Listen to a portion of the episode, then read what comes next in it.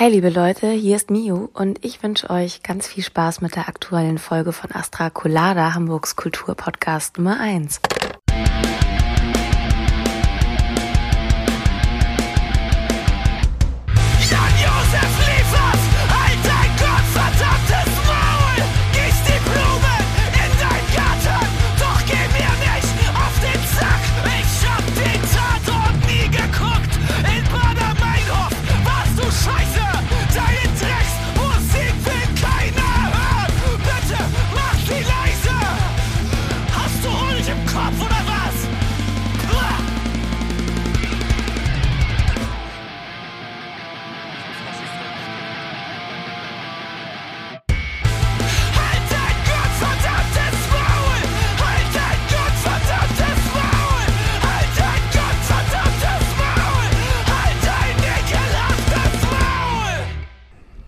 verehrte Damen, heute ist Donnerstag. Es ist wieder Astra Colada Zeit.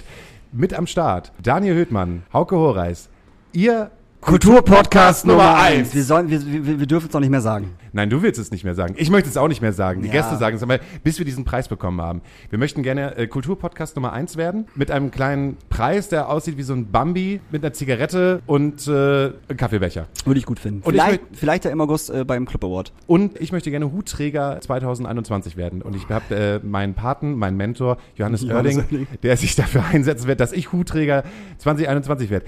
Was ist passiert in der letzten Woche? Ich könnte natürlich darüber sprechen, wie dieses All Hands on Deck gewesen ist. Ist aber langweilig. Ist gar nicht so viel passiert, Daniel. Du hättest gar nicht eifersüchtig sein müssen. Darf ich dir den Ablauf erzählen? Ja.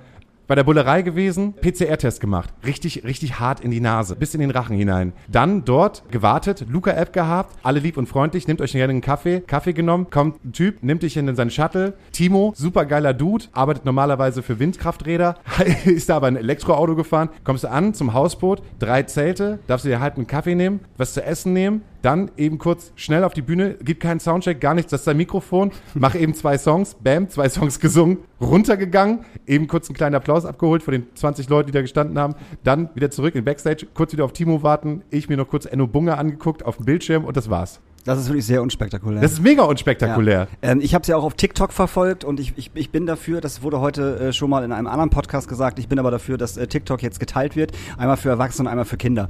Denn äh, wo Jan Plewka, äh, wo ich riesengroßer Fan, Fan von bin, äh, Sänger von der großartigen Band Selig, äh, seinen Song gesungen hat, waren halt wirklich die Kommentare unter, wer ist das denn? Der ist ja total alt, was macht der denn da? Weil die halt alle auf Contra K gewartet haben, was ja auch verständlich ist, weil das Ding von Contra K war ziemlich cool tatsächlich.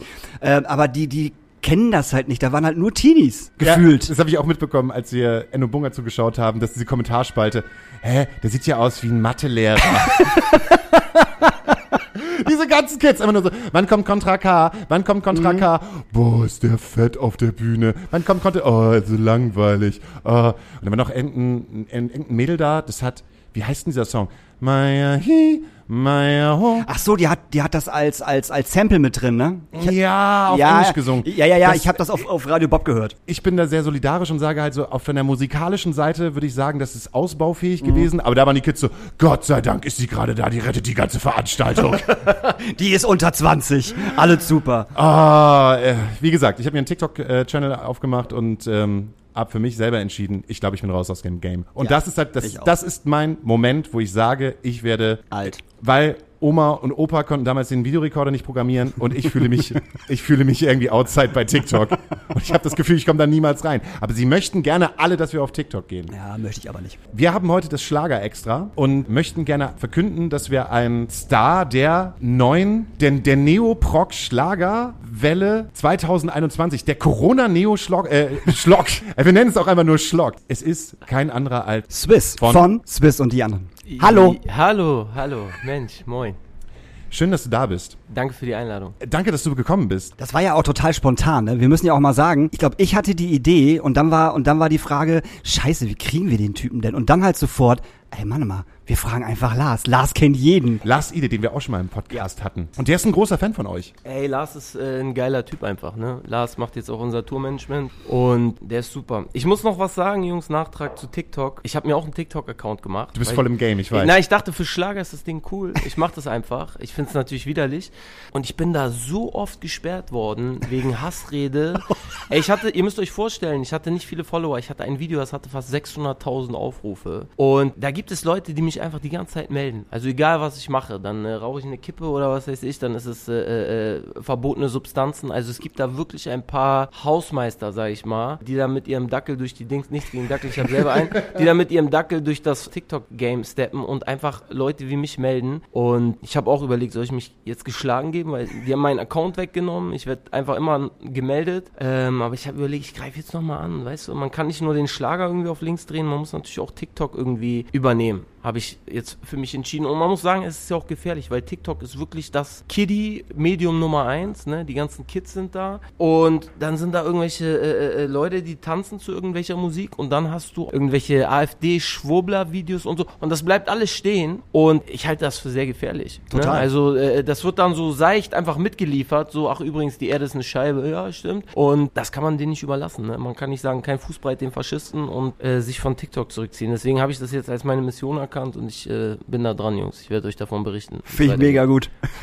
Ich finde bei TikTok halt so gefährlich, dass man das Gefühl hat bei Instagram, dass da immer noch, nicht keine Mauer davor ist, aber du kannst halt immer noch wählen, ob du dir etwas anguckst oder ob du dir etwas nicht anguckst. Bei TikTok geht mir das halt voll auf die Eier, dass du, sobald du auf der App bist, es schon losgeht. Es Die ist auch so laut, oder? Du, du machst die an, es ist gleich Ton, bei Insta kannst du aushaben, es ist gleich laut, es ist irgendwer, der irgendwas singt oder äh, es ist furchtbar. Aber ähm, es hat irgendwie auch Spaß gebracht, aber irgendwann war es frustrierend. Ich wurde einfach so oft gemeldet, äh, das Video wurde gesperrt, das Video wurde gesperrt, dein Account war weg, zwei Wochen. Das ist die Merkel-Zensur, sag ich. Ne? Der Stelle. Ganz klar, die dazu schlägt, das ist gefährlich. Findest du, dass es die Hausmeister, also dass es die eigenen TikTok-Hausmeister sind oder hast du das Gefühl, dass es da genügend Leute gibt, die Swiss auf dem Kicker haben und sagen, oh, der hat hier eigentlich erstmal nichts verloren? Ich glaube, es ist einfach zu leicht, Leute zu melden. Ne? Also du hast ja bei YouTube oder so, äh, äh, bei Insta ist es schon ein bisschen schwerer zu sagen, ey, der gefällt mir nicht oder das ist Hassrede und so weiter. Das wird besser geprüft. Bei TikTok ist halt, ey, da waren zum Teil unter Videos von mir Kommentare irgendwie Wikinger 88. Sein Profilbild war einfach die alte Reichskriegsflagge und er schreibt, äh, scheiß Zecken, euch sollte man vergasen und dieser Kommentar hat einfach mal 600 Likes. Also Alter. so eine Geschichte ist das und man denkt, okay, wieso kann Wikinger 88 hier seinen Account halten und weiter kommentieren und äh, ich werde gesperrt, weil irgendwie eine, eine, eine da haben wir eine Songzeile gepostet, äh, hetero ist keine Pflicht, doch homophob ist widerlich. Ey, das wurde erstmal gesperrt einfach, wo ich denke, wer meldet das und wer sperrt das? Schwierig. Ich finde das echt Das ist schwierig. auf jeden Fall schwierig, So, und ja. ich glaube das natürlich schon, dass die Community da entweder sehr unpolitisch ist, ne, also oh, guck mal, die tanzt immer so schön zu äh, R&B-Songs oder was weiß ich, die sind witzig, aber ansonsten äh, äh, findest du da einfach richtig viele Eiernacken.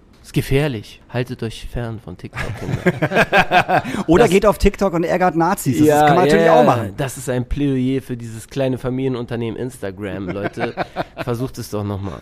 Es ist total schwierig. Ich habe auch schon versucht, des Öfteren Leute zu melden, wobei es ganz klar offensichtlich ist, dass da ein Faschist ist. Ja. Wie zum Beispiel, habe ich dir das erzählt? Uns folgt einer, der sehr scary ist und der hat auf jeden Fall in seiner Instagram-Story, in seinen Highlights, ein ähm, ziemlich leicht bekleidetes Girl mit äh, einem Hakenkreuz, Oh, cool. äh, Hakenkreuz-T-Shirt, aber so als, als Top, dass man den Bauch sehen kann und dann so Schulmädchenuniform, wo halt untersteht, ja Mann, das ist ganz schön heiß und geil ist es auch. Also richtig, also auf allen Formen politisch Ja. unkorrekt. Und das zu melden, funktioniert nicht. Der ist immer noch da. Das, Ja. ist, das Bild ist immer noch da. Ich kann's, ich, ich verstehe es halt auch Und das ist nicht. krass. Ich weiß nicht, ob die da irgendwie, äh, äh, weil das Ding chinesisch ist, dass es irgendwie, die sich damit nicht so sehr auseinandersetzen oder so. Ich kann es nicht sagen. Auf jeden Fall äh, ging das bei mir tierisch schnell. Und ähm, ja, das ist schwierig, solche Leute da. Also, wenn die da ungestraft einfach ihr Ding weitermachen können. Und Künstler wie ich, die natürlich wirklich, ne, ich bin ja nicht umsonst hier im Kulturpodcast, ne, die wirklich äh, äh, auch gerade mit dem linksradikalen Schlager wirklich auch hochqualitative Kultur bringen, äh, äh, dass wir da so, äh, äh, sag ich mal, zensiert werden, das ist schwierig. Wer zum Teufel ist auf die Idee gekommen, linksradikalen Schlager zu machen? Wie ist das, wo ist das und in welchem, in welchem Zusammenhang ist das entstanden und wie viel belegte Baguettes wurden dabei zu sich genommen? Also es war tatsächlich so, ich, ich bin wirklich, das ist kein Spruch, ich bin Schlagerfan. Also ich, ich mag Schlager wirklich und natürlich den älteren Schlager, also Howard Carpendale und äh, Tiamo und solche, also diese ganzen Geschichten, das ist, äh, das mag ich sehr gern. Hildegard Knef, also ist das Schlager, ja, für mich ist das Schlager, ne, so, so für mich soll es rote Rosen regnen und so. Das kann ich wirklich abfeiern. Und wir haben, glaube ich, vor drei Jahren auf Tour ein Schlager-Medley gemacht. Und die Leute haben es zum Teil gehasst. Aber am Ende hat trotzdem der ganze Raum mitgeschrien. Also so, so, so Hölle, Hölle, Hölle. Und es war halt völlig hängen geblieben. Und da habe ich schon mal gesagt, ey, ich muss eigentlich mal eine linksradikale Schlager-EP machen. Und es war halt einfach immer zu wenig Zeit, ne? Äh, kennt ihr auch, wenn man einfach das ganze Jahr tourt und irgendwie seine, seine Swiss und die anderen Platten macht, da hat man halt keine Zeit. Und Corona, muss man sagen, linksradikale Schlager ist eins der, äh, sag ich mal, der Corona-Beiprodukte, war einfach die Zeit Anfang des Jahres. Und ich habe wirklich, es sind fünf Songs. Ich saß mit meinem Kumpel anderthalb Stunden und habe gesagt, ey, guck mal, was für Songs. Antifa, ja, geiler Songtitel machen wir. Lass mal die ekligste Hook überlegen, die es gibt. Und wir haben das gemacht. Und es ist halt zum Teil so ekelhaft geworden. ähm, dass es halt einfach nur geil ist. Ne? Also ich, äh, ich, ich kann es auch hören und ich feiere es und ich finde es halt aber auch so widerlich und ich lese das auch ganz oft bei Leuten, dass sie sagen, es ist so ekelhaft und ich will mich danach waschen und so, aber ähm, aber ich habe diesen Ohrwurm im Kopf und ich dachte so, ja, ja, ja, Genau das, so. genau Ja. das, äh, das muss es. Du hattest heute äh, im Vorgespräch mit mir dazu etwas Interessantes gesagt, als wir darüber gesprochen haben. Über den neuen Song, Über den du? neuen Song mit Solikasse? ZSK und Mhm. Solikasse. Willst du darüber sprechen? Weil ich das, weil ich das sehr erwachsen und interessant gefunden Ach so, habe. Wenn es erwachsen war, möchte ich es auch hören. Ähm, ich fand es erstmal erst, erstmal geil, dass, äh, dass Yoshi mit dabei war, Ja. weil ich halt riesen ZSK-Fan bin, seitdem ich irgendwie, seitdem es die gibt so. Geil. Und ich fand, also die- ich finde die neue Single, finde ich halt auf ganz vielen Ebenen, ähm, ich finde sie gut, aber auch schwierig, so, weil ähm, es wird äh, es suggeriert, als wenn die Soli-Kasse äh, dafür da ist, um Anwälte zu bezahlen, um Mollys zu machen. Und dann sind auch noch Yoshi mit, der wirklich in der extrem links, link, linken Band spielt. Und da habe ich mich gefragt, gibt es, also ich finde das super, aber gibt es linke Leute, die sich über den Song schon beschwert haben, die gesagt haben, so Alter, das finde ich nicht witzig, Mann. So, also aus der Soli-Kasse werden halt auch andere Sachen bezahlt, außer Saufi, Saufi und, und Anwälte. Gab's da irgendwie sowas? Naja, der Song hat ja die These, dass äh, wir einen geilen Vorwand brauchen zum Feiern und zum Saufen und äh, äh, uns sozusagen ein bisschen auch äh, äh, schönreden, was wir damit alles finanzieren. Mhm. So, weißt du, guck mal, die Bullen haben mich geholt, hier, rote Genau. Hilfe mäßig, äh, Solikasse klärt das. Das ganze linksradikale Schlagerthema ist natürlich schwierig. So, ne? Also, als ich das gemacht habe, war mir auch klar, dass das natürlich irgendwie was ist, was einfach derbe souverän an allen Zielgruppen vorbei schlittert, so, weißt du? Also, wer Schlager feiert, Ja. Der will halt keine politischen Texte. Genau, So, ja. und wer politische Texte will, der findet halt Schlager widerlich. und dann natürlich muss man sagen, dass das natürlich auch mit einem Augenzwinkern äh, äh, alles ist und dass natürlich Leute auch das Gefühl haben können, durchaus, äh, dass sie sich verarscht fühlen, Mhm. ein Stück weit so. Und das soll es für mich auch sein. Es soll für mich eine, eine liebevolle Hommage an die linke Szene sein mit einem Augenzwinkern, was ich finde, die linke Szene sehr gut vertragen kann, mal ein Augenzwinkern. Absolut. Und ähm, deswegen ist das alles äh, natürlich, also ohne Ende stänkern Leute, so die ganze Zeit. Mhm. Aber irgendwie finde ich das auch ganz, also es ist ja richtig, es ist ja auch in Ordnung. Ihr könnt euch auch darüber aufregen. Ich sage ja auch nicht, dass das äh, äh, die Wahrheit ist oder äh, ich finde eher, es ist wichtig, so mal so eine These in den Raum zu werfen und zu sagen, so hier, guck mal, äh, ähm, und dann die Leute ein bisschen darüber reden zu lassen. Ich finde, da entsteht eigentlich Diskurs, wenn man es Ich finde ich find das halt auch super, weil ich glaube, dass äh, äh, ganz viele Leute, die im, im, im linken Spektrum sich bewegen, äh, so ein bisschen Augenzwinkern und so ein bisschen Ironie äh, auch mal verkraften können. Weil immer dieses Bier, klar, das ist ein ernstes Thema, darüber brauchen wir nicht reden. Aber so ein bisschen mehr Spaß an der Sache würde ich persönlich gut finden. Ja, und es ist ja auch, also äh, das ist ja bei uns auch so, ne? Also linke Musik ist ja auch oft ein bisschen, also jetzt überspitzt gesagt, und das betrifft uns auch, ist ja auch oft so ein, ein Rumgenörgel. Äh, die Rechten und hier und bla, und das ist immer so ein irgendwelchen AfD-Spasten hinterhergestrichere und bla so. Und ich habe gesagt, ey, ich will mal Mucke machen, die mal selbstbewusst irgendwie mit der eigenen Szene irgendwie umgeht und sagt so, ey, guck mal, wir machen jetzt eine Party, Digga, und wir sind alle übertrieben links und äh, äh, scheiß mal auf diese, äh, auf, auf die, auf die Faschos, komm, und, und, und die Slogans, weißt du, die so, ey, saufen, saufen Slogans sind halt, hey, komm, wir schmeißen Steine auf die Bullen, und also, ja, Steine auf die Bullen. und das finde ich halt schon, dass, dass man das machen kann. Und es ist natürlich irgendwie aufgegangen. Also bei linksradikalen Schlager muss ich schon sagen, ich habe selten so, auch bei Swiss und die anderen Geschichten, ne? also wir sind ja eine Liveband, wir haben uns einfach unser, unsere Fanbase, sage ich mal, einfach live verspielt. Wenn jetzt in Düsseldorf 2000 Leute kommen, dann ist das nicht, weil wir den Superhit hatten, sondern weil wir einfach fünf Jahre uns den Arsch abgetourt haben, deswegen kommen die Leute, weil sie wissen, es ist ein Abriss.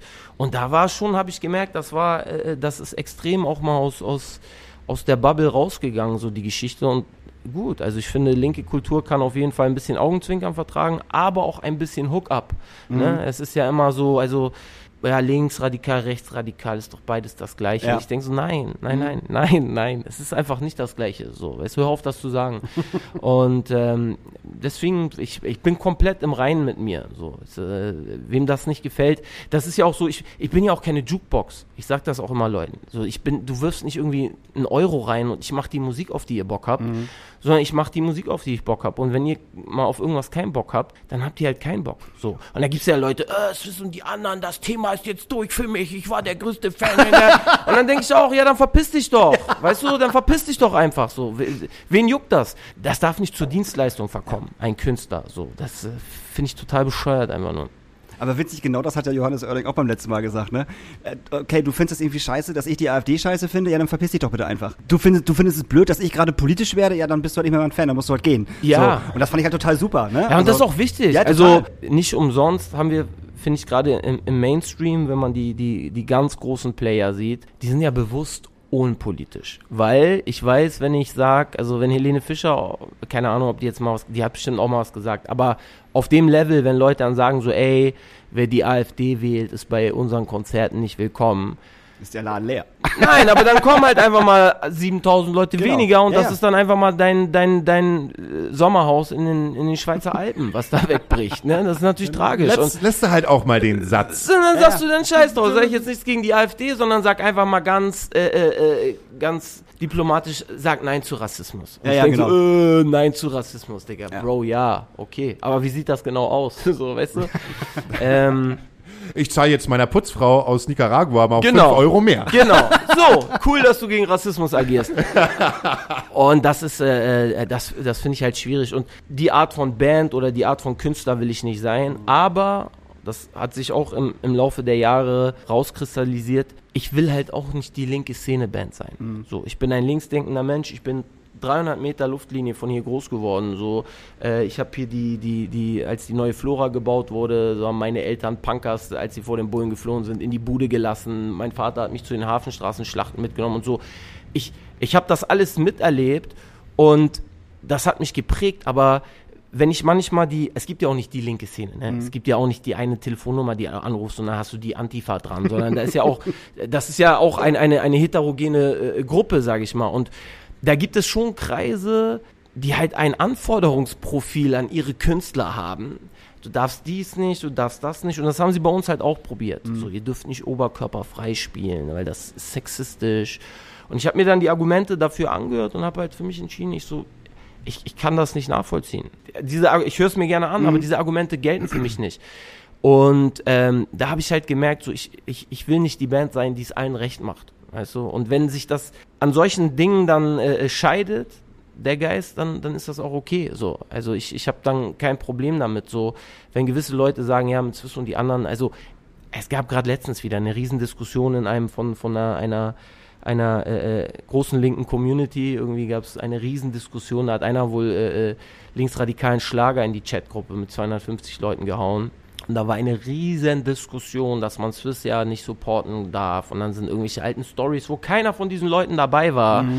Äh, vom Rock am Berg in Thüringen irgendwie hochgekommen und so weiter und so fort. Und dann wird so diese Cancel-Kultur. Swiss und die anderen kann man nicht hören. Dann denke ich so, okay, ihr guckt aber wirklich auch nur bei den letzten 10%, wo wir uns nicht einig sind. Aber die 90%, wo wir uns einig sind, die seht ihr überhaupt nicht. So, und es gibt auch keinen, der mal sagt, ey, okay, Swiss und die anderen sind vielleicht jetzt nicht die typische Linksrock-Band, Aber guck mal, sie haben ziemlich viele Kids auch irgendwie für linke Denke, äh, äh, sag ich mal, empfäng, empfänglich gemacht, die es vielleicht sonst nicht äh, ge geworden wären, weil sie einfach dieses von oben herab belehrende, äh, äh, Moralfinger äh, wedelnde von oben herab Ding einfach überhaupt nicht anbockt. Und sie sagen, das ist ekelhaft. Damit so, ich, ich will nicht in eine Community kommen und die ganze Zeit wird mir erzählt, was ich nicht darf. So. Und da habe ich halt gesagt, okay, pass auf, ich, ich bin der linke Mensch, der ich bin und der linksdenkende Mensch, aber ich muss auch nicht alles mitmachen, um einer Szene zu gefallen. Und wenn es da Sachen gibt, die euch nicht gefallen und sich daran dann sozusagen das entscheidet, dass Swiss und die anderen für euch ein No-Go sind,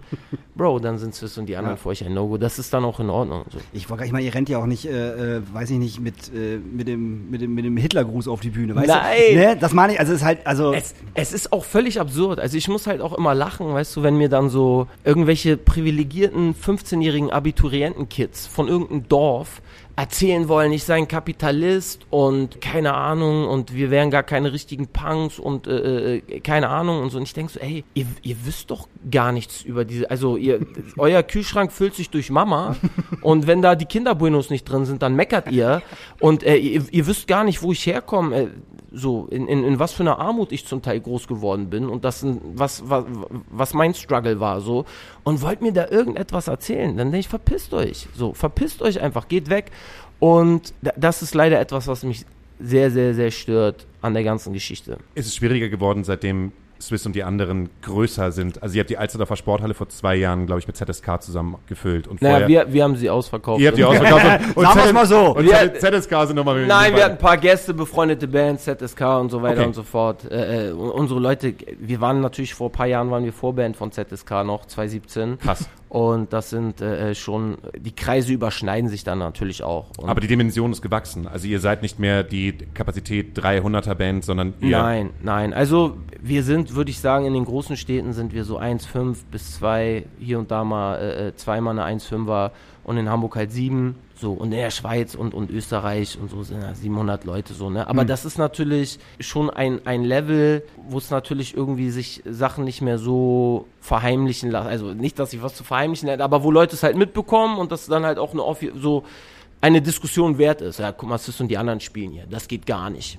Wir müssen was machen. So, das, ga- das gab's äh, auch öfters schon. Ich muss halt sagen, ich, ich, ich finde es so witzig, wenn diese ganzen, äh, äh, ähm, also wenn du unsere Truppe siehst, sowohl unsere Band, also auch mal davon abgesehen, dass äh, äh, mein Vater auch kein Deutscher ist, so.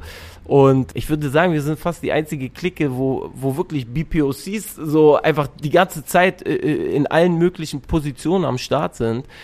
Und ich finde es dann halt so witzig, wie, wie, wie die uns manchmal so das Gefühl haben, über den Mund fahren zu können. Und ich denke so, ey Bro, so, ihr redet von Nein zu Rassismus und so, was ich auch super finde. Aber Bro, ihr seid alle nur deutsche Kids und wollt mir irgendwas erzählen. So, das finde ich halt irgendwie, das hat sowas von so einer Elfenbeinturm-Wissenschaft. So, weißt du? Also wir sind die Doktoren oben und hier ist die, der Plan für die Welt und so weiter und so fort. Aber das ist gar nicht ihr Leben.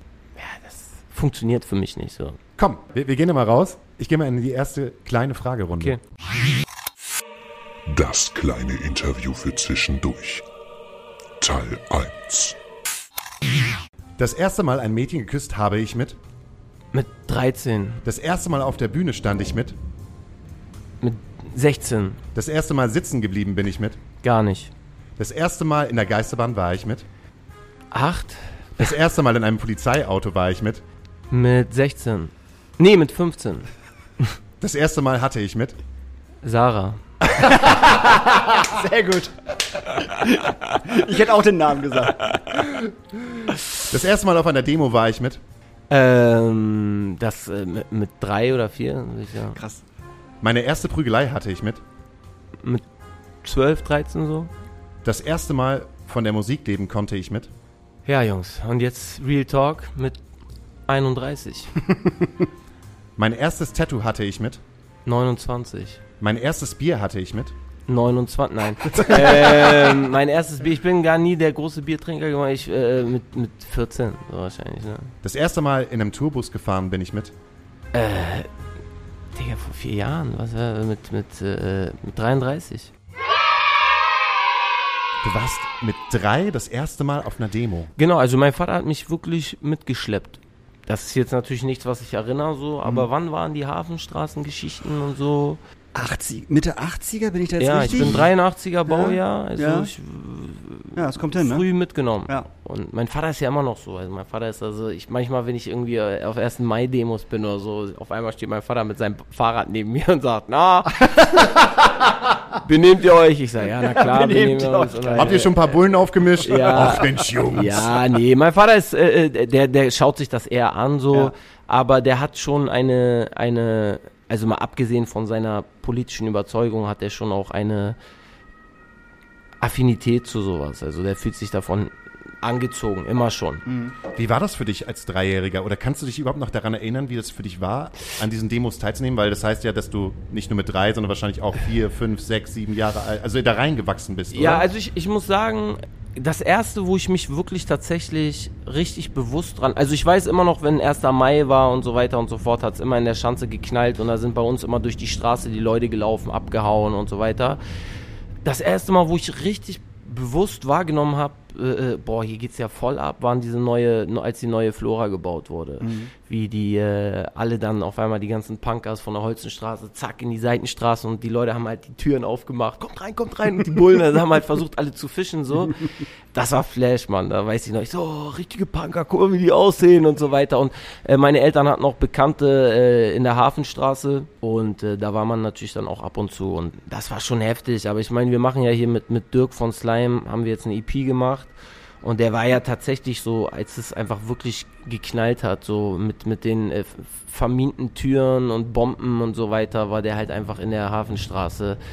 Und das sind schon, schon krasse Geschichten, die da passiert sind, muss man sagen. Also, da, das hat mich schon, äh, ob vom selber erleben oder den Erzählungen, das hat mich schon sehr geprägt, muss ich sagen. Also, das ist schon äh, etwas, was ich natürlich auch mag. Also, wenn der 1. Mai ist und so, dann gehe ich in die Schanze. So. Also, ich, ja. Hast du die Politik in deine Musik hineingebracht oder hat dich die Politik zur Musik geführt? Nee, ich habe die Politik reingebracht. Also ich muss sagen, in, in meiner ersten, also ich habe ja mit Rap angefangen und ich bin extrem, also mu musikalisch sozialisiert worden von Eminem. Also ich habe Rap immer, da gab es ja die ganzen Hamburger und so weiter, das hat man schon irgendwie verfolgt. Aber zum ersten Mal so richtig abgeholt hat mich Eminem. Und ich äh, glaube, bei ihm hat mir natürlich auch dieses dieses Underdog-Dasein derbe gefallen. Ich meine, ich bin, äh, wenn ich bei uns hier äh, Duschweg auf dem Fußballplatz war, war ich vielleicht mit ein, zwei anderen deutschen Kids, so die, die deutschen Kids. Und da, das war für mich schon irgendwie, ich habe mich schon auch irgendwie mal als Underdog verstanden, so. Und ähm, der irgendwie irgendwas können muss oder in irgendetwas gut sein muss, ne, das war dann früher Fußball. Äh, äh, damit er gewählt wird auch und damit die Jungs sagen, der ist cool, der Kleine spielt bei uns in der Mannschaft und so. Und äh, diese ganze Attitüde war eigentlich auch der Anfang meiner Musik. Und ich glaube, dann habe ich zwei, zwei sieben oder so habe ich mit meinem Kumpel äh, Illy Idol, der auch äh, ein, also für mich wirklich eine Hamburger Rap-Legende, jetzt nie so, so groß gewesen, aber der hat sehr, sehr viel für die Leute getan, äh, was andere Hamburger Rap-Legenden nicht so gemacht haben. Da haben wir einen Song Was los, Glatze. Und da ging es so äh, Glatzen. Ich glaube, das war so äh, der erste wirklich politische Song. Ansonsten probiere ich natürlich auch politische Songs zu machen, die irgendwie auch so hörbar sind. Also für mich persönlich ist es total anstrengend, wenn ich politische Musik höre und das Gefühl habe, ich werde einfach auf drei Minuten belehrt. So. Und das ist so, irgendwie, da fliegen die ganze Zeit Vokabeln, von denen ich nichts weiß und äh, Wissen wird vorausgesetzt, was ich nicht habe. Und das finde ich halt eklig und äh, äh, für mich ist es einfach wichtig, dass Musik auch feierbar ist. Deswegen versuche ich eigentlich eher einen Song zu machen, der, wo es vielleicht eigentlich mehr um das Leben hier in der Schanze geht und irgendwie so um dieses Underdog-Dasein, was die Leute ja auch immer empfunden haben. Ähm, und irgendwie diese, auch die Skepsis der Polizei und dem ganzen Sicherheitsapparat gegenüber. Und dadurch dann halt auch immer ein bisschen Politik reinzuholen, aber eigentlich eher schon um ein Gefühl, auch, also dass es um ein Gefühl geht und nicht didaktisch ist. Ich will keinen didaktischen Rap oder didaktischen Rock so. Hey, hör die Swiss-Platte und du weißt alles über linke Kultur. So, das, das ist gar nicht mein Anspruch. So, ich will schon am Ende, dass das Songs sind, die die, die Leute feiern können, die auch so denken. Das ist für mich wichtiger.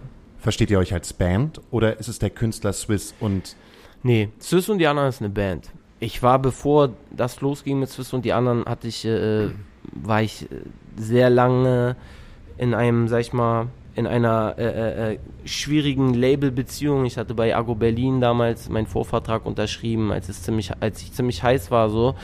Und bin da mehr oder weniger am langen Arm ein bisschen verhungert. Und ich war eigentlich durch mit, mit Musik. So, ich war auch schon so Ende 20 und hatte irgendwie zehn Jahre äh, Rap gemacht, habe äh, vom Pizza ausfahren und von hier mal an der Tür irgendwas stehen und äh, äh, Käse verkaufen und äh, ähm, Flaschen sammeln im Beach Club oder im Lager arbeiten. Von solchen Geschichten habe ich gelebt und halt nebenbei auch studiert. Und das war, äh, ich war eigentlich mit Ende 20 war ich eigentlich durch mit Musik. Und dann habe ich diese Jungs kennengelernt und wir haben einfach nur gejammt. Und ich habe auf einmal so einen Spaß wieder an Musik gehabt, ähm, dass ich für mich irgendwie gesagt habe, ey, das ist jetzt auf jeden Fall der Stern, den ich jetzt, dem ich ein, einfach folgen muss. Und das ist noch heute so. Also äh, wir sind immer noch die gleiche Besetzung. Die Band wird es auch nur in der Besetzung geben. Also wir, wir, wir werden nicht so eine Band sein, wo dann auf einmal irgendwie in zehn Jahren, wenn es uns noch gibt, dann irgendwie ein neuer Drummer ist Mhm. und zweimal sich der Bassist gewechselt hat. Das wird nicht funktionieren. Also so wie wir jetzt sind, gibt es uns und wenn da einer mal gehen sollte, dann war es das auch. Aber das sieht nicht danach aus, weil es halt immer noch sehr, sehr viel Spaß macht. Wir sehr, sehr viel Freundschaft füreinander empfinden, so. Also wir kommen alle sehr gut miteinander klar. Es ist, Swiss und die anderen ist geil, weil die Jungs sind, also die anderen, die, die Mucker sind ja, kommen eigentlich eher aus so einem Music School, wirklich, die haben das gelernt, ihre Instrumente und das hat sich dann halt so vermischt mit meinen Jungs, die zum Teil einfach gar nichts gelernt haben. ähm, und äh, äh, äh, da sind so zwei Welten aufeinander gebrochen und das ist so krass, wenn ich mir das heute manchmal angucke, also äh, äh, unsere Mucker, also so die, die, die Musiker, die haben halt mittlerweile einen, einen Coolness-Faktor drauf und die kannst du mit jedem in den Raum setzen und ich weiß genau, die sind nicht auf den Mund gefallen, die, die können jeden Schnack. Und dann habe ich so Jungs von mir, die äh, aus aus einer ganz anderen Szene kommen und aus einmal vegan sind und sich voll so bewusst ernähren und das ist halt so geil, weil weil einfach so zwei Welten aufeinander geprallt sind und und so viel voneinander gelernt haben. So. Also auch da wieder, äh, äh, das ist eigentlich äh, äh, so, wie es sein sollte. Man hat voneinander gelernt und ich glaube, wir sind alle, auch ich persönlich, wir sind alle dadurch bessere Menschen geworden. So. Ich würde mal eine Pause veranschlagen. äh, bevor wir in die Pause gehen, wir haben eine Playlist, die heißt äh, Astrakulada Nachtasyl. Da kann sich eigentlich jeder Gast und wir wünschen uns auch was drauf, äh, auf die beste Playlist auf Spotify, die es auf der Welt gibt. Wenn du möchtest, ähm, kannst du auch Songs draufpacken. Ich möchte äh, heute gerne einen Song draufpacken von Tradewind. Die haben eine neue Platte rausgebracht. Kennst du nicht? Muss Nein. nicht. Tick, äh, äh, stick, stick with stick with your guns. Stick, Stick with the guns, ja. Stick, stick, stick Kenn ich, kenn ich. Stick with your guns. Kenn ich, super Platte. Super Platte. Das ist meine Lieblingsplatte gerade von. Ne, ist egal. Ich wünsche mir Tradewind mit Bishop. Dankeschön.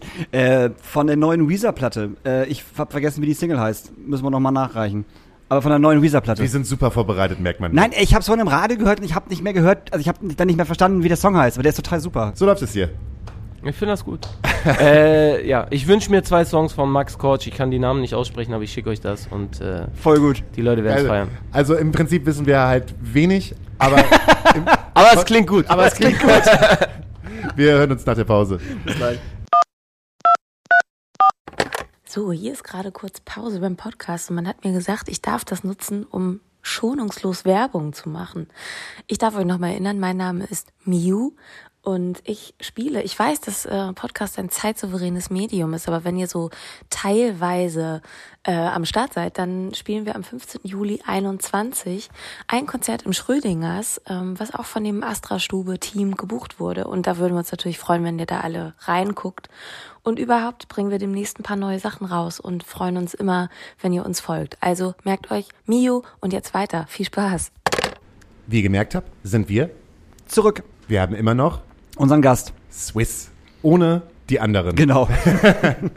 Ey, Swiss, ähm, wir haben eine Rubrik, die heißt Fiete fragt. Fiete ist ein kleiner siebenjähriger Junge. Seine Eltern sind relativ autonom und sind auch Fans von euch. Geil. Der Fiete, der fragt mich halt immer Fragen. Ich bin aber, sag mal, zu unaufgeklärt, dass ich sie beantworten könnte und deshalb muss immer unser Gast sie Oha, beantworten. jetzt, das, oh, ich hoffe, ich kann Fiete da weiterhelfen.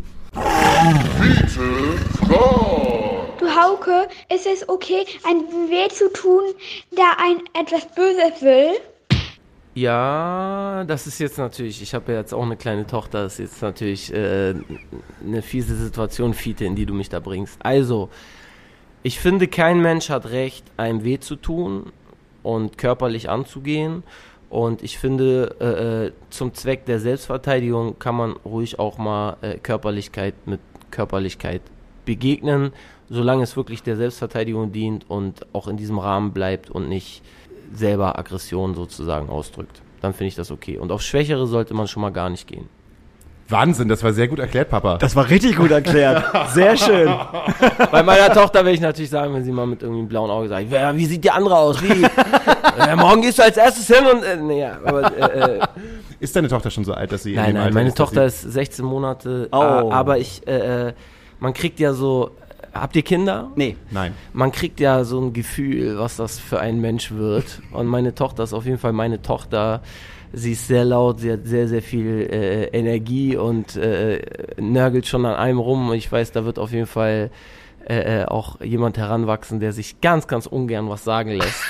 und schon gar nicht äh, äh, gerne körperlich angehen lässt. Und das finde ich auch in Ordnung. Also ich, ich sag immer, ich, ich, ich fände super, ich habe auch Kampfsport gemacht. Und ich finde, beim Kampfsport lernt man, äh, abgesehen auch von, von der Selbstverteidigung, lernt man sehr viel. Man lernt Respekt vom, vom Gegner, man lernt äh, über, über körperliche und auch, auch mentale Grenzen hinwegzugehen. Und das schafft, finde ich, ein gesundes Selbstbewusstsein. Deswegen hoffe ich sehr, dass die auch in die Richtung was macht. Wenn ich Pech habe, wird sie halt Fußballerin. Das ist aber auch okay.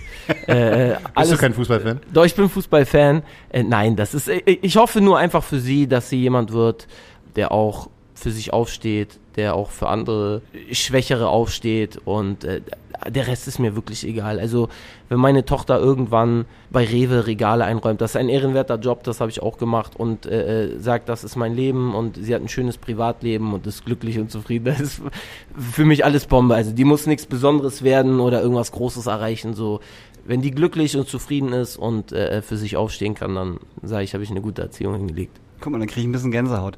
Das finde ich voll schön, weil das gleiche hat nämlich Lars Ida auch gesagt. Erinnerst du dich? Lars hat genau das gleiche gesagt. Ja. Warum polarisierst du so? Warum? Wir sind jetzt so, so tief im Gespräch und vor mir sitzt halt ein wirklich jung gebliebener, Dankeschön. Mitte, Mitte 30-Jähriger, ähm, der super aufgeklärt ist, der dann sein Herz am rechten Fleck hat, der sehr nach, nach der Balance halt sucht, ähm, sehr reflektiert ist. Warum polarisierst du so? Warum äh, können, können das die Leute nicht sehen? Also ich gl glaube, auf der einen Seite liegt das daran, dass ich natürlich, also gerade meine, also wenn ich meine Songs von früher anhöre, da sind so, schon Songs dabei, wo ich einfach merke, ey, da hatte ich so viel, so ein großes Bedürfnis, mich einfach mit jedem möglichen Tabu an dieser Welt zu reiben, so, weißt du, also ich habe Songs gemacht, wo jemand eine Frau kennenlernt und sie dann aufisst und so. Also so Szenarien, letzter Schultag, wo ein, wo ein Junge in die Schule geht, nachdem er mal fertig gemacht wurde und, und, und, und alle umbringt. Und für mich stand halt die Frage im Vordergrund so, ey, warum macht ein Kind so etwas? Bestimmt nicht, weil es ein böses Kind ist, sondern weil wir als Gesellschaft das Kind dazu machen. Also ich hatte schon immer diesen, diesen Antrieb irgendwie so, meine Message, sage ich mal, eher als, als eine Art Beitrag zum Diskurs zu verstehen. Das ist nicht die Wahrheit, sondern das ist irgendwie, macht was damit, reibt euch daran. Aber heute bin ich da schon deutlich feiner. Also ich habe da auch Sachen gemacht und so. Die, die, das ist Teil meiner Vita, so dafür schäme ich mich auch nicht. So, das ist Teil meiner Entwicklung. Aber das würde ich halt heute nicht mehr so machen. So, da würde ich auch sagen, das finde ich schwierig, das finde ich nicht gut. Ich glaube, es liegt daran ein Stück weit, dass natürlich immer noch gewisse Sachen auch, auch an uns paradox sind. Also, wie kann Swiss links sein, wenn er oberkörperfrei Show spielt? äh, äh, Ich war mal auf der Bühne.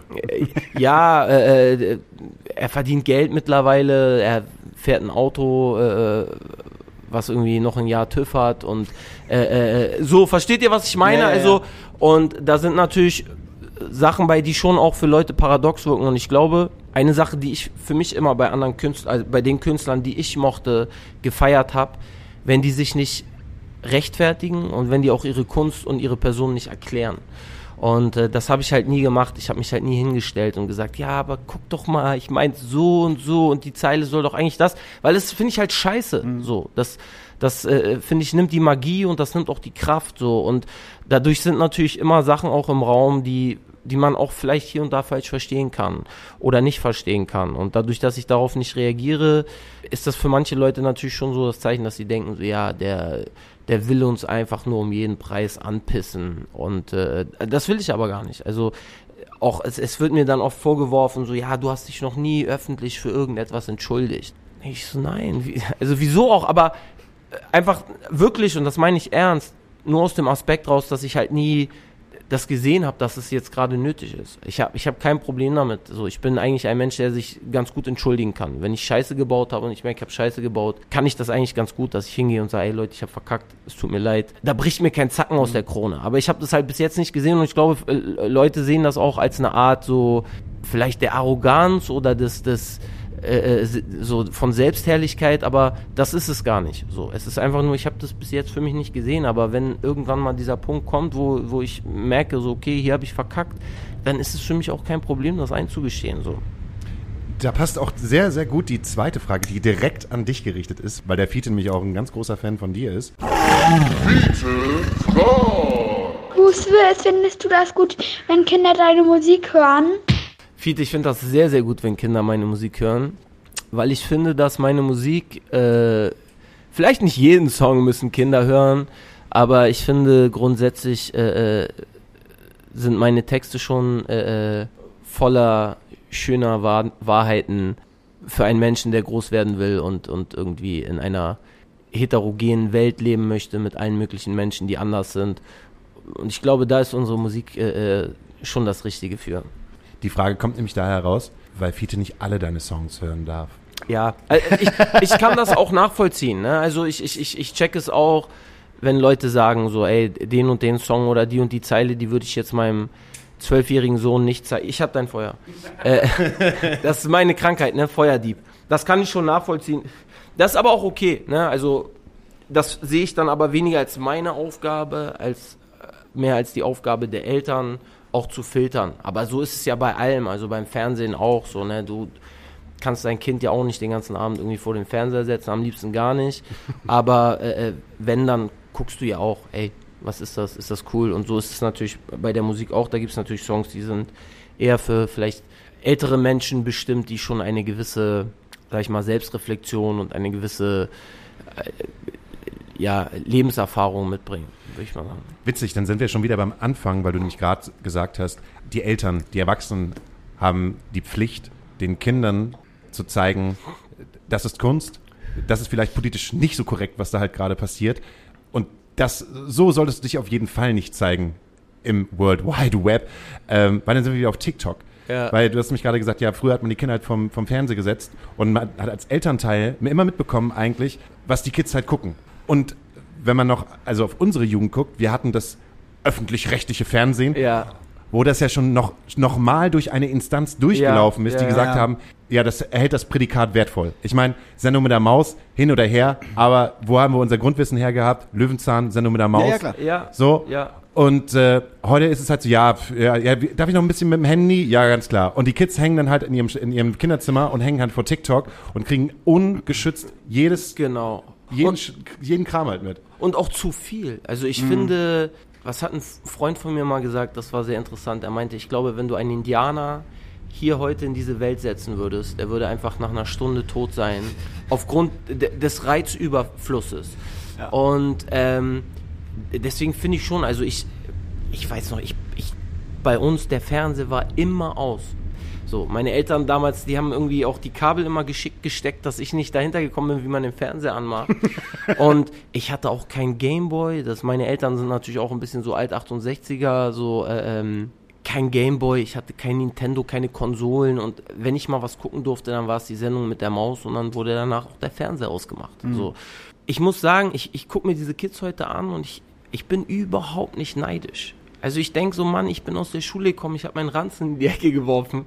Ich bin auf den Fußballplatz gegangen, bis meine Mutter mich da weggezerrt hat, so gesagt hat. So, jetzt komm nach Hause so. Und wenn mein Kumpel nicht da war, ich habe geklingelt, der war nicht da, dann war er entweder auf dem Fußballplatz oder er war halt nicht da, so. Aber dann, da, dann war das halt so. Und dieses immer verfügbar sein, sich immer präsentieren zu müssen, sich darstellen zu müssen, das ist ja auch meiner Meinung nach das, das, äh, das größte Kreuz, was diese Kids zu tragen haben, dass sie das Gefühl haben, ey, ich, ich werde in einer Welt groß, in der ich mich auch online darstellen muss.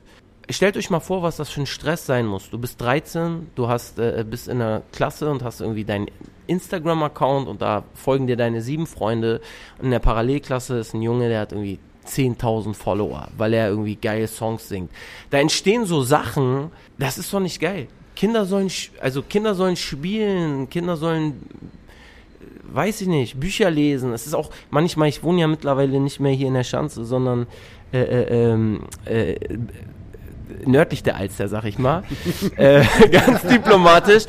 Und das ist halt krass, wenn du da auf den Spielplatz gehst. Ne? Da sind dann Kids und dann fällt das Kind hin und so, oh, du bist ganz dreckig und so. Und meine Tochter, ich guck da, meine Tochter ist da vermatscht, ey, und, und frisst Sand. Und ich denk so, und ich denk so, ja, voll geil, Mann. Also, wie schmeckt das so? Weißt du, so, das, äh, das ist doch, äh, ich finde, du hast was falsch gemacht, wenn dein Kind nach Hause kommt und so, so saubere Klamotten hat. Ja. Und auch so mit beschützen. Also ich finde, äh, es sind doch auch die Dinge des, des, also es gibt, das Internet ist gar nicht so wichtig. Ich finde, es gibt erstmal im Alltag so viele Dinge, wo Kinder auch sich selbst erfahren müssen und kennenlernen müssen für die Zukunft. Und ich sehe es heute auch bei den neuen Gen Generationen, die sind zum Teil in der Kommunikation so komisch, weil die telefonieren auch nicht mehr. Die sind nur noch gewöhnt, über WhatsApp Sprachnachrichten oder sich zu schreiben.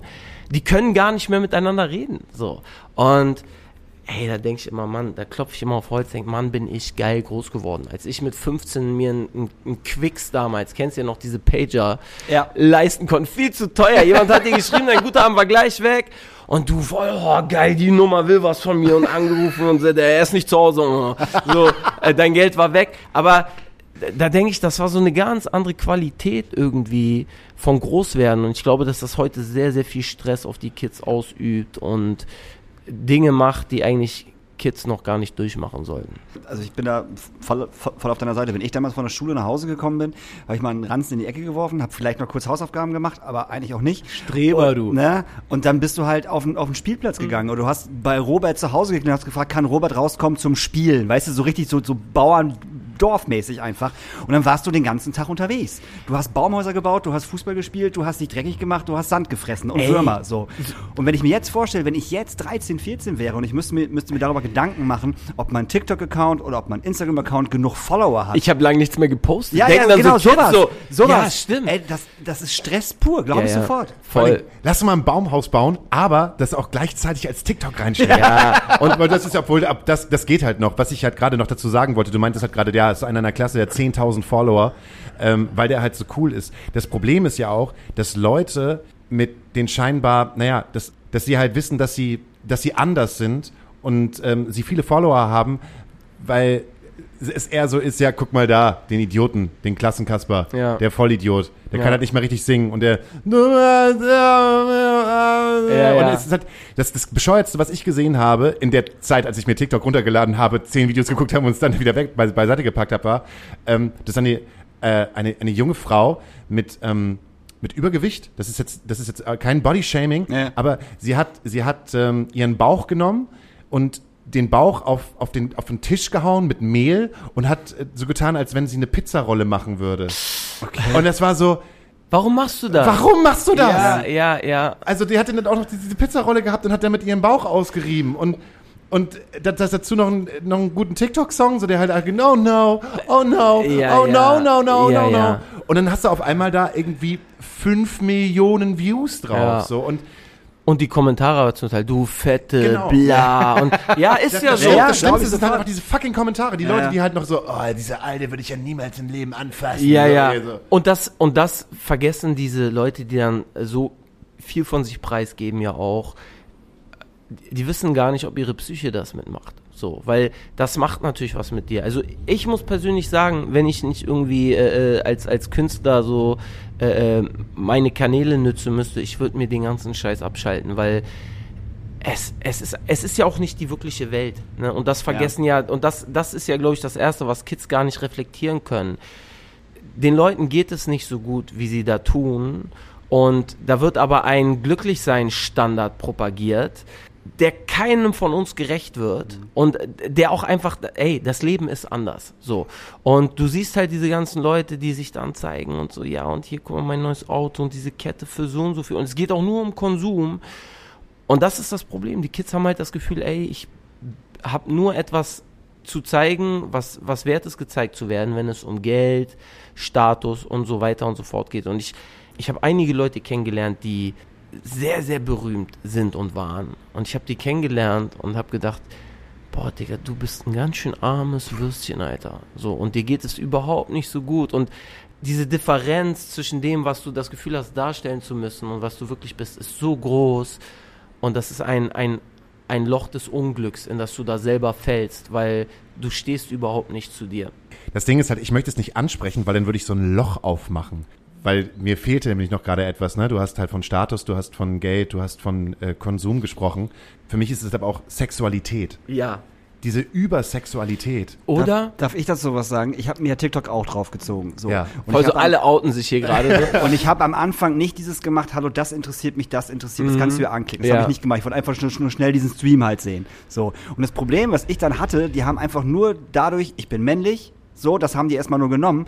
Ich hatte wirklich äh, auf dieser Startseite, wo du dann die Videos gucken kannst, ich habe nur nackte Frauen oder halbnackte Frauen. Ja. Ich habe nichts anderes. Ich habe keine Kätzchen-Videos, die ich will, so. Ich habe auch keine Tanzvideos, die ich dann nicht will. Aber ich hatte wirklich nur halbnackte Frauen in Bikinis die ganze Zeit. So, und das finde ich halt so krass, weil das wird ja heutzutage, auch wenn wir von so Hype-Kultur reden, das wird ja immer als, als Teil der Emanzipation auch dargestellt. Ja, hier mein Körper. Äh, äh, guck mal, ich bin eine Frau, ich bin selbstbewusst, ich zeige mich. Und ich denke so, ja, aber du zeigst dich auch nur, weil du gut aussiehst. Wenn du 150 Kilo wiegst und dich dann zeigst, dann ist es etwas anderes.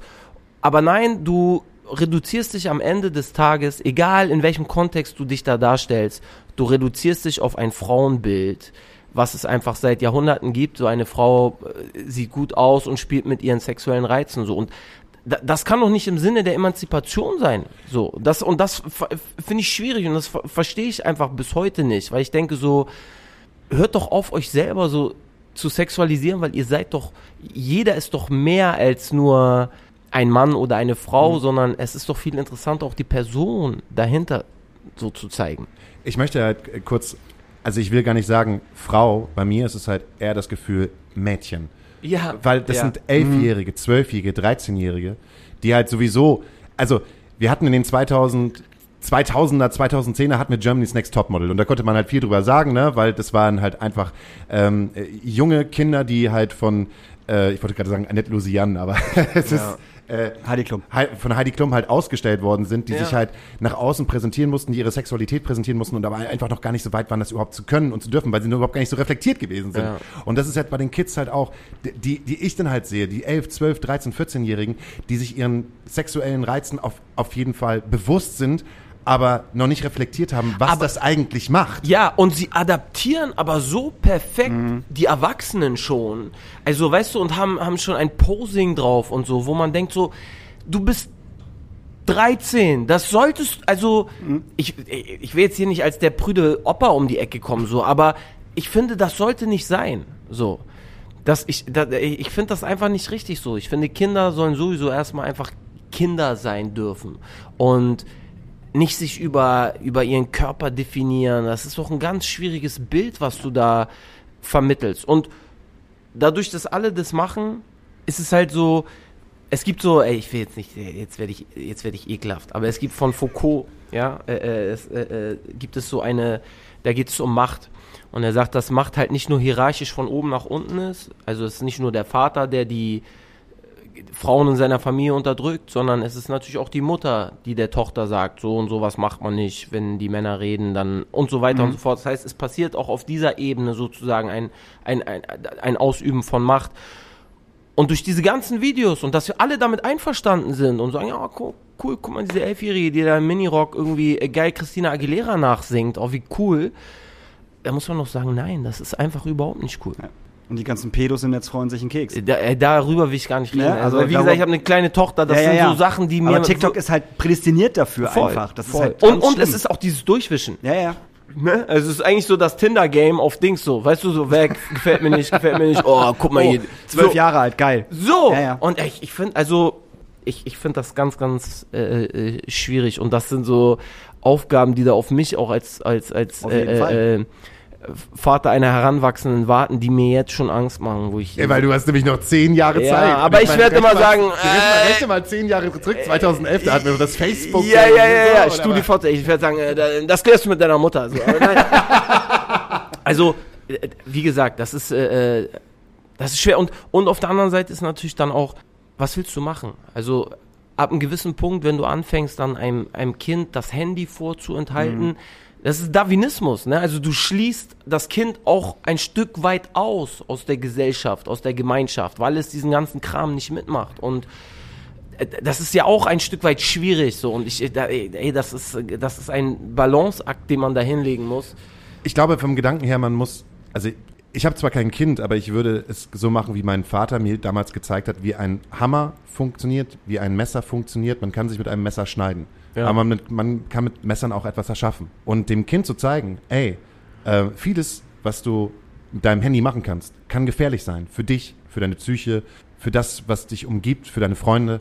Aber du kannst es halt auch nutzen, um kreativ zu sein. Du kannst Videos machen, du kannst Filme machen, du kannst deine Kreativität in Bilder fassen oder damit Musik machen.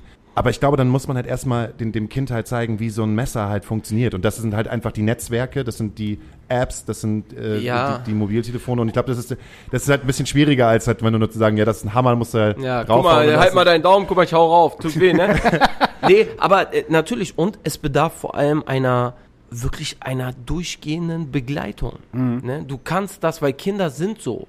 So, also wenn du die mit TikTok alleine lässt, Ja, ja, die lernen schneller als äh, äh, wir drei in einem Jahr lernen Ja, würden. So zack, zack, haben die Sachen drauf und haben sich Sachen abgeschaut, wo du denkst, Wahnsinn. Und das, also äh, äh, ich, ich will auch nicht so ein Überglucken-Typ sein, so, aber das ist schon etwas, wo ich genau mein Auge drauf haben werde, weil ich irgendwie das Gefühl habe, dass das sehr viel Schaden anrichten kann für ein, für so eine zarte Seele, die sich eigentlich mit anderen Sachen erstmal auseinandersetzen sollte. So. Die konservative Fragerunde. Das kleine Interview für zwischendurch. Teil 2. In meinem nächsten Leben wäre ich gerne. Oh, das ist schwierig. Ich glaube, ich wäre gerne, was ich bin. Das äh, bin ganz zufrieden. Dieser Hollywood-Star hat meine Kindheit geprägt. Äh, John Travolta irgendwie auch. WG mit Monchi von Feine Sahne am Meer oder Kommune mit ZSK in Kreuzberg? Ich nehme die Kommune. Wenn ich für 24 Stunden eine Frau wäre, würde ich diese eine Sache auf jeden Fall tun. Ich würde tatsächlich shoppen gehen, weil ich finde, ich habe es ganz oft, dass ich gerade bei Sneakers, äh, Frauensneakers so nice finde, aber ich habe 46 und bin immer raus. Ich glaube, ich würde mal eine richtige Sneaker-Shopping-Runde hinlegen. Hamburg ist die Punkt, Punkt, Punkt in Norddeutschland. Nicht nur Norddeutschland, Hamburg ist einfach die beste Stadt auf der ganzen Welt. Ich verstehe nicht, warum Leute von hier äh, weg wollen. Ich möchte, dass mir diese Frage als Künstler nie mehr gestellt wird. Was willst du damit sagen? Turbus oder Nightliner? Ah, es hat beides seine. Es ist wirklich schwer, weil es gibt auch legendäre Tour. Aber, äh, die muss ein bisschen länger. Wir haben im, im neuen Sitzer, ja, also im Tourbus, wirklich einige Momente, wo ich im Nachhinein denke, so, Digga, dass wir da lebendig, also, äh, äh, ne, auch nachts besoffen aus Saarbrücken nach Hamburg fahren irgendwie und alle schlafen die ganze, also, also Harakiri deswegen auf jeden Fall Nightliner, weil es einfach wirklich mittlerweile, man, man muss sein Glück nicht überstrapazieren. Horrorfilm-Szenario 1. Ich müsste mir ein Körperteil abschneiden. Welches und warum? Ich glaube, ich würde mir den linken Mittelfinger abschneiden, weil rechts habe ich immer noch einen Fickfinger. Horrorfilm-Szenario 2. Welcher der anderen überlebt und warum? Ich glaube, Jakob würde überleben, weil Jakob einfach irgendwie auf eine Art und Weise der gewiefteste von uns allen ist. Jakob ist euer? Unser Gitarrist. Höre ich Schrei nach Liebe, denke ich sofort an diesen Moment. Denke ich eigentlich an den Moment, wenn wir das, wir haben das tatsächlich auch auf Tour immer eingebaut in so ein Set und äh, denk an den Moment, wo ich weiß, ja, den Song, ob Festival oder nicht, jeder kennt ihn, alle werden jetzt mitmachen, es wird richtig geil. War es schwer für dich damals, ähm, die Beats gegen die Stromgitarre auszutauschen? Mm, Nee.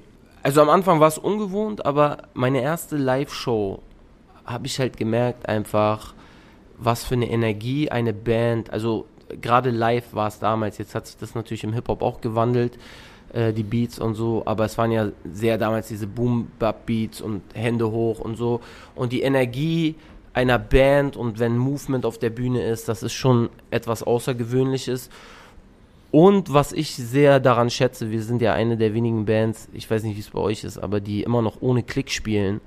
Und äh, wir haben uns da bewusst dafür entschieden. Du hast zwar manchmal in, in deinem Song irgendwie 7 BPM zwischen Part und Hook Unterschied, aber du kannst halt eine Dynamik und eine Dramaturgie aufbauen innerhalb des Songs.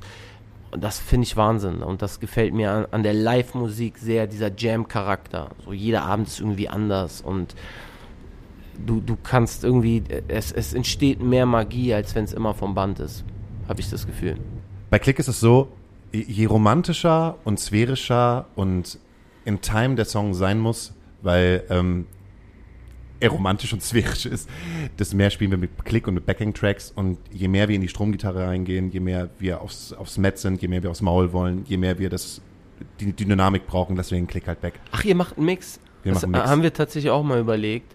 Ähm, Das klappt ziemlich gut. Wir haben auch einen Schlagzeuger, der beides kann. Ja, Okay. er, hat, äh, er hat am Anfang gesagt, ich würde niemals mit einem Klick spielen. Dann hat er gesagt, ich würde, ich habe keinen Bock mehr ohne Klick zu spielen. Ja. Und dann hat er einfach gemerkt, ah nee, irgendwie ist beides, beides ganz geil. Man muss halt nur die passenden Songs dafür finden. Mhm. Es gibt halt, ne, die Songs, die du halt machst, um die Herzen zu erobern und die Songs, die du halt machst, um die Herzen und die Beine zu erobern. Mhm, das hast du schön gesagt. Aber äh, ähm, fahrt ihr auch Sachen ab? Also fahrt ihr auch, äh, ihr fahrt auch Backing-Tracks und so ab, ne? So wenig, so, so wenig wie möglich. Aber Swiss und die anderen ist ja so, ich möchte jetzt die Jungs hier nicht äh, äh, im falschen Licht darstellen, aber über jeder Sinti, über jeden Sinti, der vielleicht nochmal äh, äh, dazu gespielt wird, den man vielleicht gar nicht hört, haben wir Plenum einfach äh, des Grauens. Nein, das ist nur Bass, Schlagzeug, Gitarre, willst du mich verarschen? Niemals, nur über meine Leiche.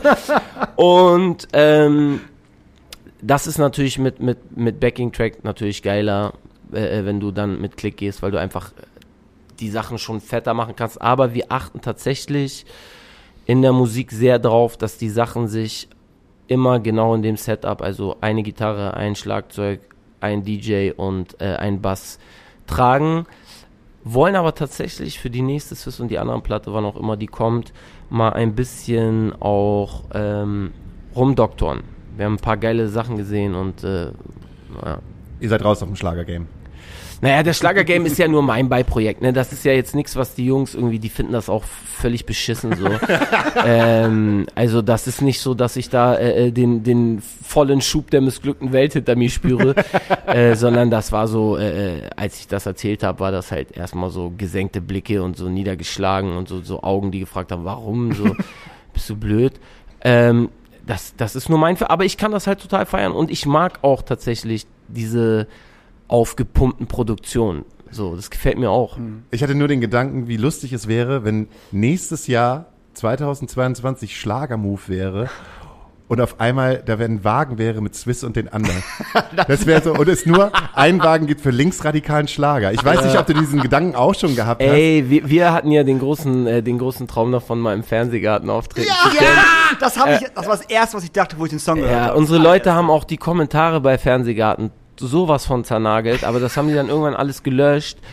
Ähm, also grundsätzlich weiß ich jetzt schon, ich weiß nicht, wo und wann das passiert, aber ich weiß, dass natürlich auf einigen sehr konservativen Dorffesten oder bei der einen oder anderen Veranstaltung sich der ein oder andere einen Jux draus machen wird, so spiel mal den Song hier und die Leute hören erst denken, oh, geht ja gut los und auf einmal schmeißen Steine auf die Bullenfigur, die so, was hat der gerade? Also, ich glaube, da passieren noch geil, da muss man natürlich sagen, dadurch, dass Live-Kultur und Zusammensein gerade nicht so ist, aber ich glaube, dass der linksradikale Schlager in den nächsten Jahren noch ganz hängengebliebene Situationen erzeugen wird, äh, äh, auf die ich mich freue.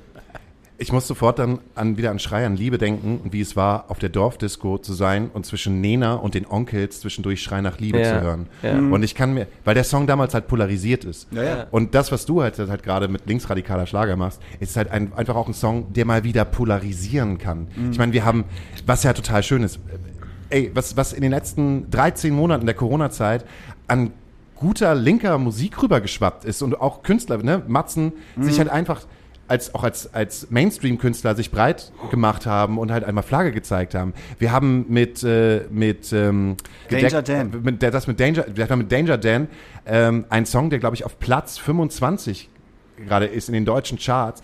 Ähm, du kommst halt mit linksradikaler Schlager halt an.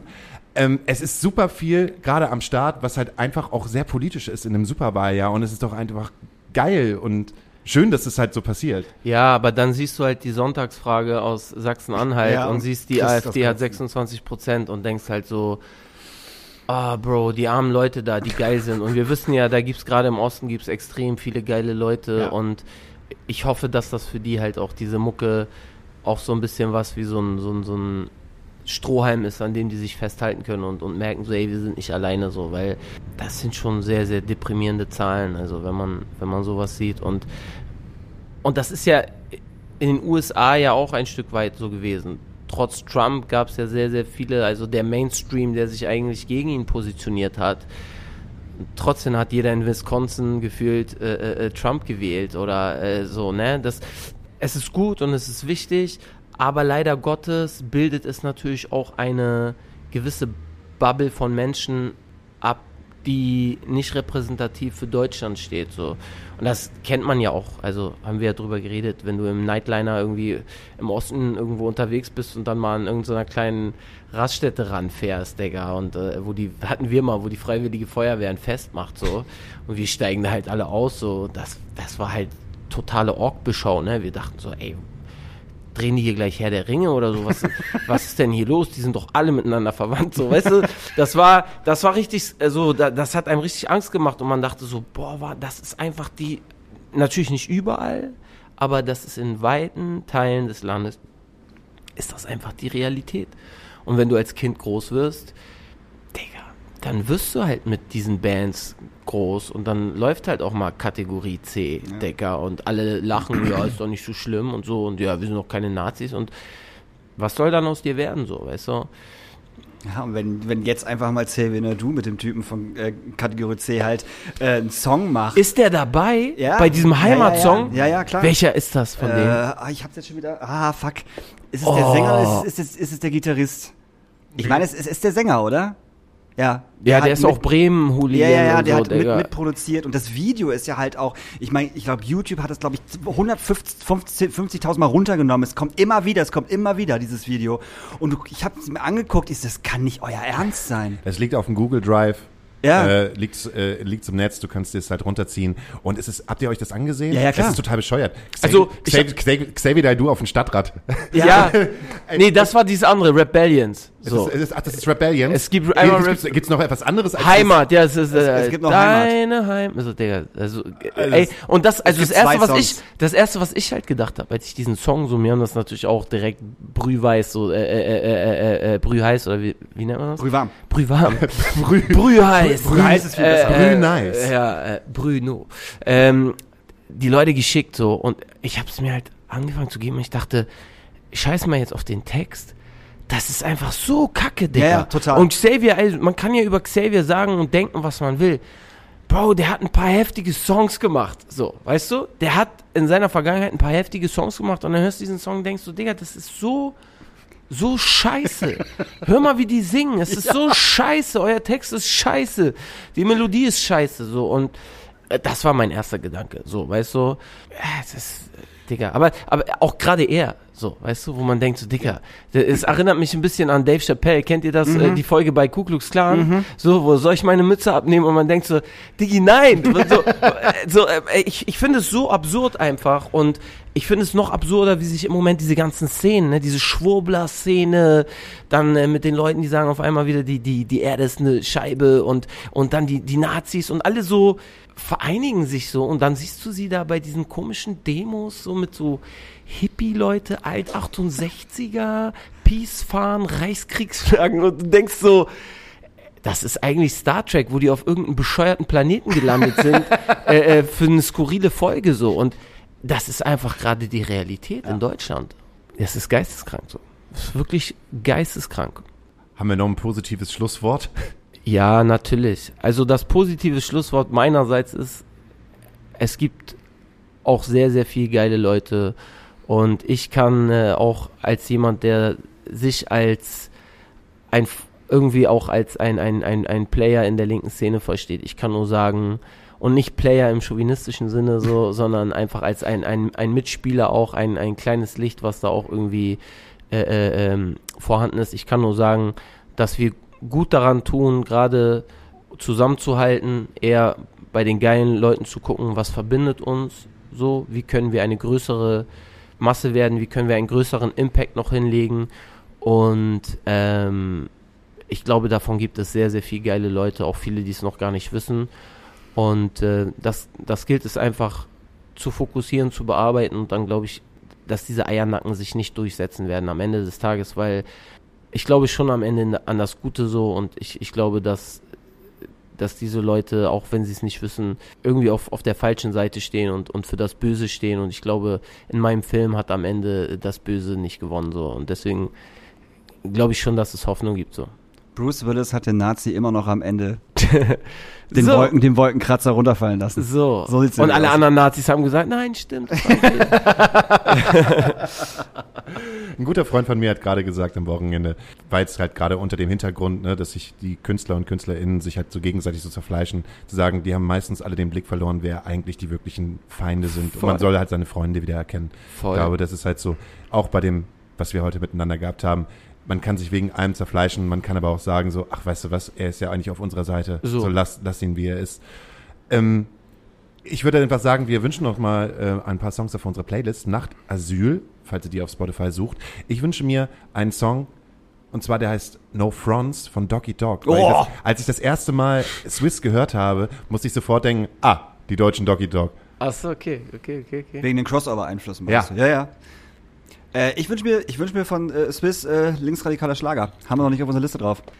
Es war mir ein Fest. Es Äh, war sehr schön. Dito, ich es war ganz anders als, äh, äh, als ich dachte. Das finde ich immer gut. Echt wieder? Das musst du jetzt hier kurz vorm Ende Nee, nochmal. das- Was hast du? das Ding ist ja, wir da haben- kommt ein Arschloch hier Nee, rein. nee, nee, nee, überhaupt Der nicht, überhaupt führt sich auf. Nee, nee, nee. Aber wir haben meistens Leute, die wir, die wir halt irgendwie schon kennen. Ah, okay. Ne? Ähm, ähm, und dann, dann ist es, ist es bei, bei Gästen, die wir haben, die wir gar nicht kennen, ist es natürlich immer ein bisschen schwierig. Kommst du ins Gespräch? In was für ein Gespräch kommst du rein? Ne? Wo, wo, wo geht's hin? Und äh, das war heute genauso, wie ich es mir, wie ich es mir gewünscht habe. Wie, du- wie du es dir erträumt hast. Ja, natürlich so, ne? Also halt- komm vorbei, wie könnte es denn werden? Nee, ja, aber es war Ja, halt ich weiß, was du ne? Sie hatten beide ein bisschen Angst, dass du, dass du irgendwann rausgehst, sagst, Alter, nee, so eine Scheiße hast du, da hab ich keinen Nee, Bock die drauf. Angst habe ich nicht gehabt. Also, da habe ich halt irgendwann gedacht. So. Überhaupt nicht. Okay. Überhaupt nicht. Ich habe es auch sehr genossen, Jungs, das Gespräch. Ähm, fand ich gut. Also, wir haben es genossen. Juhu! Ihr habt es genossen. Wir hören uns nächste Woche mit das, das, ey, kurze Sache, Ja. Spoiler für nächste Woche. Ja. Was richtig cool gewesen ist bei der All Hands on Deck Geschichte ist, dass ich einen unglaublich tollen Nachmittag verbracht habe mit äh, äh, Alex Mofa Gang, Mhm. mit äh, Taste und mit Sebastian und dass ich mich mit Finna auseinandersetzen konnte. Okay. Und ähm, Fi- Finna von Audiolied, äh, Ah ja, also sag mir was, aber ich ähm, kann jetzt nicht. Ich weiß, ich würde nicht sagen, ob es, ob es Zeckenrap ist oder Emanzen, Emanzen Zeckenrap oder linksorientierter Emanzen Zeckenrap. Rap. Darf man das Female, sagen? Ich weiß es nicht. weiß nicht, ob man das die ist auf jeden darf. Fall, äh, keine Ahnung, aber die ist auf jeden Fall, die hat ihr Herz auf, am richtigen Platz und äh, ich habe sie gleich eingeladen. Nächste Woche kommt Finna vorbei und erzählt Freu uns ich von. Tour d'Amour. Geil. Ach stimmt, genau, das hat sie ja auch gemacht. Ja. Ja, richtig, richtig. Äh, vielleicht möchte ich noch sagen, also ich weiß nicht, ob es jetzt immer noch so ist, wenn ihr diesen Podcast hört, aber geht doch mal auf Tix for Gigs und gebt mal Schreng, Schreng und Lala ein. Da gibt's noch drei Tickets. Das wäre total geil, wenn die jemand kaufen würde. Die wollen irgendwie nicht weggehen. Also macht mal, Ansonsten kommen. Daniels und meine Mutter. Ja, genau. Und, das, und mit dem Tinder-Date. Und mit dem Tinder-Date. Meiner Mutter. So, tschüss. Vielen Dank, tschüss. Wir hoffen, dass euch die aktuelle Folge gefallen hat und jetzt so zum Schlusswort darf ich auch noch mal ein paar größere Worte richten an euch, denn ich glaube, ihr als kulturinteressiertes Publikum habt sicherlich mitbekommen, wie schwer jetzt diese Zeit ja noch ist und war für alle, die Kultur machen, Kultur veranstalten, Kultur schaffen. Und jetzt, wenn ein paar Sachen wieder losgehen, sind wir auch ein bisschen darauf angewiesen, oder nicht nur ein bisschen, dass ihr auch alle da seid. Deswegen der kleine Reminder an euch, Ihr als Publikum habt unfassbar viel Macht und könnt eure Künstler und auch eure Clubs unterstützen. Folgt euren Lieblingskünstlern bei Spotify, streamt sie nonstop, das kostet euch gar nichts. Wenn die Konzerte jetzt wieder losgehen, dann müssen natürlich auch irgendwie Leute da sein. Deswegen, wenn es euch möglich ist, kauft Tickets, kauft Tickets auch im Vorverkauf. Ich weiß, dass es gerade alles blöd und planbar ist. Aber wenn wir Kultur vielfältig erhalten wollen, dann müssen wir alle was dafür tun und dann brauchen wir euch so ein bisschen. Ich hoffe, ihr versteht das und ähm, ja, seid dann auch am Start. Ich freue mich auf jeden Fall, dass ich am 15. Juli mit dem Team vom, von der Astra-Stube im Schrödingers spiele und wir uns da sehen. Und auch alle anderen Bands freuen sich, wenn sie euch hören, sehen im Social Media und so weiter. Also bis dann, ciao.